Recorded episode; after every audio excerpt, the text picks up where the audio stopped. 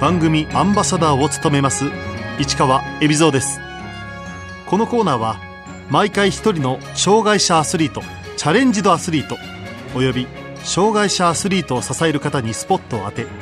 スポーツに対する取り組み苦労喜びなどを伺います。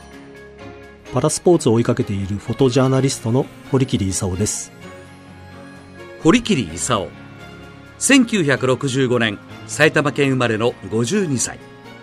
月刊スキージャーナル編集部に勤務していた時にパラアルペンスキーと出会う。副編集長を務めた後2001年よりフリーのフォトジャーナリストに転向。1998年長野大会以前から追いかけてきたパラリンピックの取材も継続して行っているほか日本パラリンピアンズ協会の事務局長も務めている。もともと月刊スキージャーナルの編集部に勤めていた堀切パラのスキーを取材するようになったきっかけは？1996年のアトランタパラリンピックの映像を見たことが、まあ、最初の一歩でしたね。あこんなに激しい大会なんだということが分かりではもうそのすぐ後に98年長野オリンピックの後パラリンピックが行われることが決まっていたのでまあ、自分もスキー雑誌の編集としてじゃあ自分の国からどういう選手が出るんだろうかということに興味を持ち代表の合宿を取材したというところから始まってます。障害を持つスキーヤーが滑るパラアルペンスキー。一般のアルペンスキーとはここが違うなと感じたことは？違うなというよりむしろ同じだなと思いました。コースの上から下まで、えー、旗門をくぐり抜けていくのは全く一緒だったので違いがあるとしたらやっぱ工夫だと思うんですよね。あの、スキーというスポーツはもう用具を使うものなので、片足で滑る人は手にアウトリガーという、まあ、小さいスキーがついた杖を持って、えー、それで滑るわけですし、立って滑れない方は座って滑る。その際にチアスキーというものに乗る。障害がある人も工夫次第でアルペンスキーができることだけでなく、堀切はパラスキーヤーたちの超人的な能力にも衝撃を受けた。スキーをした人間にとっては片足でスキーを滑ることの難しさってすごくよくわかるんですね練習で片足で滑ってみたりすることもありましたのでそれがいかに大変か難しいかそれであのスピードで旗門をくり抜けてくるということは本当に衝撃的でした。1998年長野パラリンピックでの取材の時も驚いたことがあった。長野はですねまず一番驚いたのは選手云々よりも会場の盛り上がりだったんですよね。オリンピックもその前取材に行っていたんですけれどもパラリンピックはどうなんだろうと思って行ってみたらすごい観客がたくさんいて長野オリンピックで金メダリストがたくさん誕生して日本の選手が活躍してまあ、非常に華々しく大会が終わった。でその後に今度はじゃあパラリンピックというものがあるということがこう自然な流れで引き継がれたようなそういう印象を持ちました。長野パラリンピックで堀切が特に印象に残っているスキーヤーは？日本選手で言えばやはりあのアルペンスキー帯名邦子ですね。あの初日一発目の金メダリストなのであこれはすごいことになったなと。初日の格好で冬季パラリンピック金メダリストとなった帯名邦子。長野では一人で金銀銅メダルを獲得しパラリンピック通算では10個のメダルを獲得した。堀切とは後に攻守ともに支え合う人生のパートナーとなった。堀切が取材を始めた時障害者スポーツをめぐるメディアの状況は？まあ、私が取材始めた頃もあのスキーの専門誌が取材に来るっていうのはすごく珍しいというふうに言われていてそれまでは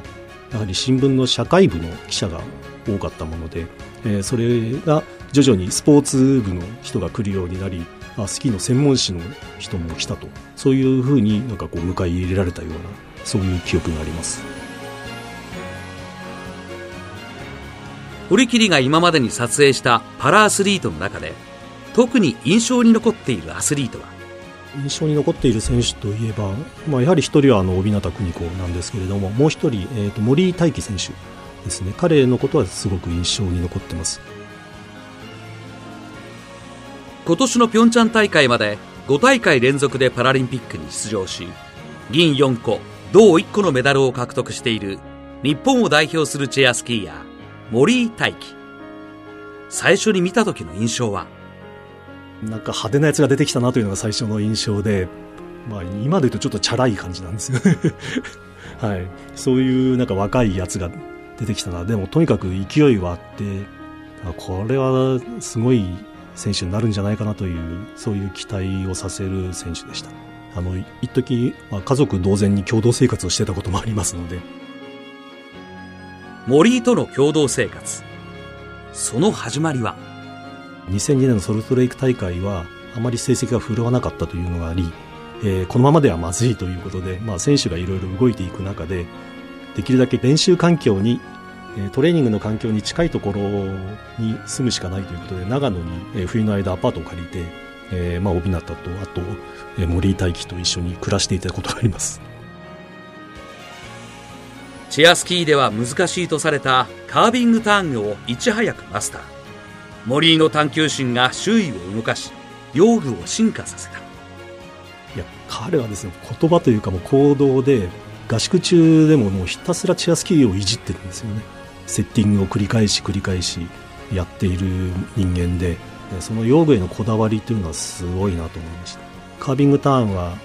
非常に難しい技術とされていましたけれども、まあ、スキーの形状が変わったことと、まあ、それに合わせて新しいチェアスキーのフレームができたことそれをうまく融合させて、え、その性能を最大限に引き出すことができたのが森井大輝だと思ってます。選手たちの素晴らしいパフォーマンスを最高の形でカメラに収めるため時には過酷な場所で撮影に臨むこともある。変わったところで撮ったといえばピョンチャンのパラリンピックの時に、えー、スノーマシンの上ですね、まあ、メンテナンス用に人が登れるようになってるんですけどもそのはしごをまあ一らちら登り、えー、ちょうど人が1人立てるぐらいのスペースがあったので、えー、そこから登って撮ってみました、はい、あのいい場所ではあったんですけれどもいざ試合が始まってみるとあの背景にあのカメラのクレーンが登場してしまって期待してたような写真にはならなかったんですが。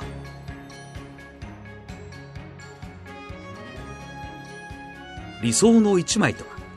選手がすごくいい滑り迫力のある滑りをしてきてそれをこちらがベストなタイミングで捉えられた時が一番いいなと思ってます。アルペンスキーに関して言えばえ、視覚障害者のカテゴリーの選手を撮っていると通常のスキーではありえない写真が撮れるのでそこがすごく魅力だと思ってます。あのガイドと選手が一緒に滑るというシチュエーション。これはもう健常者のスキーではありえないことなので2人一緒に滑ってくるっていう絵がですね私はとても好きで2人でガッツポーズをしたり、えー、互いに健闘をたたえ合うできるだけそういうものを撮っていきたいなと思ってます。堀切がこれまで取材した中で最も印象に残っているパラリンピックの大会は？全て印象には残っています、その中で2010年のバンクーバーパラリンピックは、ちょっと違う意味で印象に残っていて、この時はですね、まあ、滑降ダウンヒルという競技で、帯名邦子が転倒をして、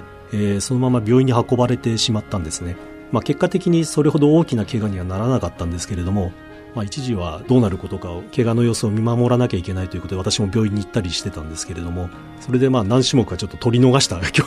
競技があったりしましてそういう意味では残念なんですけれども家族の最後のレースに立ち会えたということに関してはすごく印象深い大会でした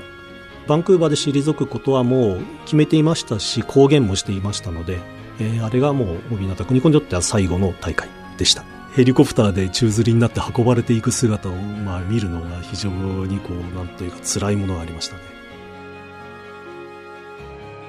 他に、堀切が印象に残った選手は？アルペンスキーに関して言うと、2014年ソチ大会の男子スラロームで、えー、鈴木武史選手が金メダルを取りまして、えー、その時は、あ、やっと取ってくれたなという思いがありました。幼い頃交通事故で両足の太ももから下を失ったチェアスキーヤー鈴木武史。ソチ大会の回転で金メダルを獲得したがくしくもその日は鈴木が事故に遭った日。鈴木は自分の力で人生最悪の日を記念日に変えたのである。あの時はあのコースコンディションが非常に悪くてですね彼本来の滑りがとてもできる状況ではなかったんです。えー、そこですごく心配していてこの難しい状況の中頼むからちゃんと降りてきてくれというふうにこう祈りながら待ち構えていたんですけれども彼らしい滑りをあの中では十分に出してくれて金メダルを取れたっていうことがあのすごく嬉しかったです。その他撮影が大変だった大会は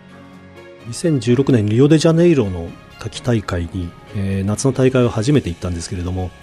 リオの暑さにだいぶ苦戦しました。寒いところは比較的慣れてるんですけれどもとにかく暑くてですね特に、えーと、車椅子テニスの会場コートがですね体感で多分4 5 0度ぐらいあったんじゃないかなと思うぐらい猛烈な暑さなんですね。ねこの暑さの中でよく選手たちこんな何時間も動けるなというふうに本当にあの時は選手すごいなというふうに思わされたんですけれども、まあ、カメラマンの方もちょっとのぼせ上がるぐらいな暑さでしたね。冬の大会で過酷なのは撮影中厳しい寒さが襲ってくることだ。これはやばいなと思うのは大体マイナス15度20度ぐらいになった時にこれはまずいというふうに感じる時がありました。いやもうどうもできないのでもうそのまま耐えるしかないですね12月1月あたりの、ね、レースを取っているとあの時々猛烈な寒波というのが、えー、ヨーロッパ北米あたりでは来ることがありまして指の感覚がなくなったりかえって風呂に入ってもいつまでも、えー、足がしびれていたりとかそういうことがありましたね。今年3月に行われたピョンチャンパラリンピック。堀切が現地で感じたことは？ボランティアの方々の対応が非常に良かったなというふうに感じていて非常にフレンドリーで温かく親切であこういう対応が東京でもできたらいいなというふうに思わせるものがあの韓国のピョンチャンのボランティアの方々にはありました。現地では競技自体を盛り上げようとするムードを感じた堀切。特に感じたのはパラアイスホッケーだった。パラアイスホッケーの会場に行って感じたことは自国以外の試合まあ、韓国のチームが出ていない試合でも、まあ、それなりにお客さんというのは入っていて、まあ、多分学校単位で見学というか観客として来た方が多かったんだろうなとは思うんですが、まあ、アイスホッケーの場合プレーの切れ目切れ目に音楽を入れたり、まあ、DJ が入ったり、えー、いろんな、まあ、仕掛けをしてるんですけれども、えー、それが本当に上手だなと思っていて音楽が流れるたびに会場の若い子たちがバーッと 歓声を上げたりそれが結果的にゲームそのものの盛り上がりにもつながっていたような印象を受けました。ピョンチャンではチェアスキー女子で出場した全種目でメダルを獲得し帯名邦子の記録を破る1大会5個のメダルを手にした村岡桃佳。彼女の活躍は大きな話題となった。村岡桃佳選手がメダルを取ること自体は予想していたんですが、えー、あそこまで全て取るようなことになるとは、まあ、正直思っていませんでした。前回高校生の時に出場した措置ではメダルを手にできなかった村岡。堀切の目から見てどこが進化したのだろう、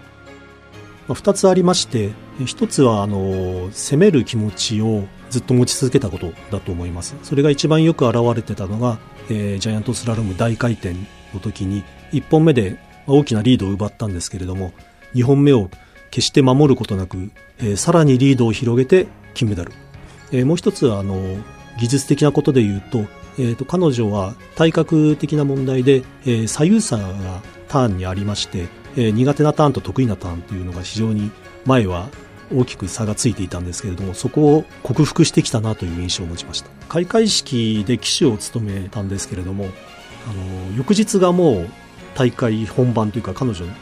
の1戦目である格好のレースがある日だったんですよね。で夜の開会式で開会式出たことをむしろ自分のこう気持ちを高めていくプラスにつなげられたのかなというふうに思いました。実は堀切はピョンチャンであるアクシデントに見舞われた。少し怪我をしましてあの撮影中ではなく撮影終わった後の移動中にスキーで移動中に転んでしまってで肋骨のあたりを痛めてしまったんですが今回でいうとおそらく25キロから30キロぐらいの機材を持ってたと思います。えー、その時は特にあの大きな怪我ではないなと思って放置していたところ、えー、と2日後ぐらいに突然呼吸ができなくなって、えー、これはまずいということであの病院に駆け込んだということはありました。レントゲンを取りまして、えー、その時は骨に異常がないということで、もう痛み止めだけもらって、あの、帰りました。堀切のパートナーである帯名邦子は、日本パラリンピアンズ協会の副会長だが、堀切も事務局長として運営面で妻を支えている。日本パラリンピアンズ協会というのはあのパラリンピックに出場した選手そのことをパラリンピアンと言いますけれどもパラリンピアンによる、えー、まあ、自主的な選手会で、えー、原則パラリンピアンしかいないんですが私はその中であの、まあ、事務的な、役割を担う事務局長として、まあ、入っているというそういう形になります2012年頃日本パラリンピアンズ協会の運営にあたり人手がどうしても足りないということで、まあ、帯になった副会長から声をかけられまして、えー、手伝ってほしいと言われて、まあ、手伝うことになったということですね。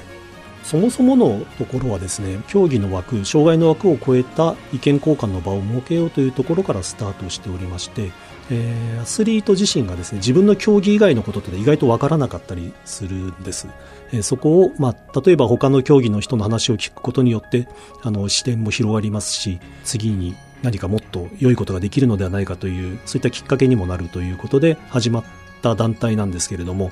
その中で、え、ー、と、今はですね、もっとパラリンピックについて知ってもらおうということで、まあ、講演活動を行ったり、次世代の自分たちの後に続くアスリートを育てようということで、えー、奨学金を出したり、そういったことも行っています。いよいよ2年後、東京でパラリンピックが行われる。長野以来、22年ぶりの国内での開催だが、どんな大会になるのがいいのだろう。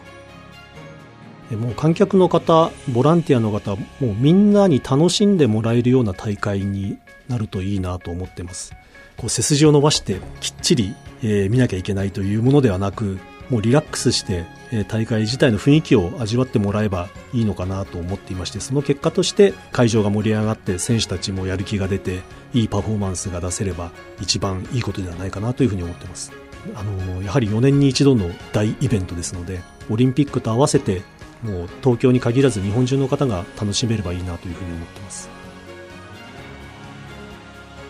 堀切にフォトジャーナリストとしてこれからの目標を聞いた、まあ、一番大事だと思ってるのはあの東京大会の後だと思ってるんですね。東京大会はきっとあのうまくいくというふうに、まあ、自分の中では確信持ってるんですけれども急に、えー、祭りの後になってしまってはいけないと思ってましてその後に、えー、継続的に、えー、パラスポーツが盛り上がるような何か役割を果たしていければいいなとは思ってます、えー、2020年で終わりにしないこと。これは肝に銘じていかなきゃいけないことだと思っていて、特にあの、長野大会を経験している者にとっては、これはあの、伝えていかなければいけないことだと思ってます。改めて、フォトジャーナリスト堀切にとって、パラスポーツの魅力とは？一言で言うとしたら人間の可能性だと思います。あ、人間ってこんなことができるのか。こんな素晴らしいパフォーマンスが出せるのかということを教えてくれるのが、えー、パラリンピックだと思ってます。パラのアスリートの、えー、素晴らしさ、えー、強さ、えー、うまさ、えー、そういったものを伝えられるような写真を撮っていきたいと思ってますし、またその人間の魅力も伝えていきたいなというふうに感じてます。